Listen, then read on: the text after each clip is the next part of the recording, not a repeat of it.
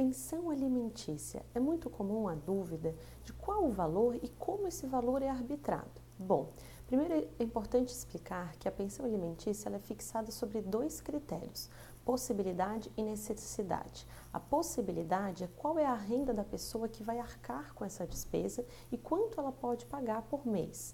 Já a necessidade é quanto aquele menor necessita por mês para sobreviver, sendo que nessas despesas estão englobadas saúde, educação, vestimenta, entre outros. Então, a pensão alimentícia vai ser fixada proporcional com base nesses critérios que eu mencionei. Uma última questão que é importante mencionar é que a pensão alimentícia ela deve ser fixada judicialmente e homologada. Por quê? Porque se porventura você fizer um acordo com o pai ou a mãe daquela criança e ele venha a descumprir, você não conseguirá e não possuirá um título executivo para executar esse valor judicialmente, a não ser que você possua algum documento e ingresse no judiciário com essa documentação para comprovar o valor fixado e ainda terá que esperar a decisão judicial sobre a validade desse documento.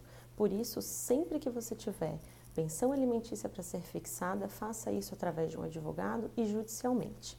Ficou com alguma dúvida? Acesse o nosso site, mande um e-mail e se você tiver alguma sugestão de tema, deixe um recado aqui no nosso canal que com certeza irei falar do assunto para você.